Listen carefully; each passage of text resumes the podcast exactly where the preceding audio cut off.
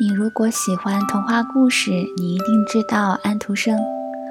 不过今天要讲的这个超短的小故事，是关于他的葬礼。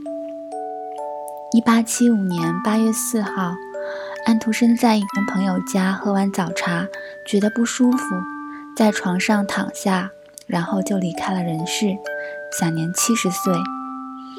安徒生在逝世前不久，身体已经非常不好。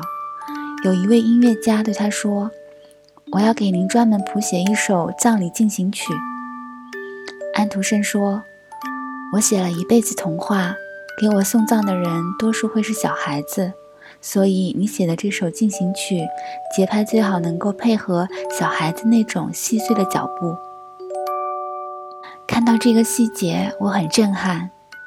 一个人一辈子能做成一件事，一定是因为他精神世界的每一个角落都是这件事，甚至包括考虑葬礼的细节。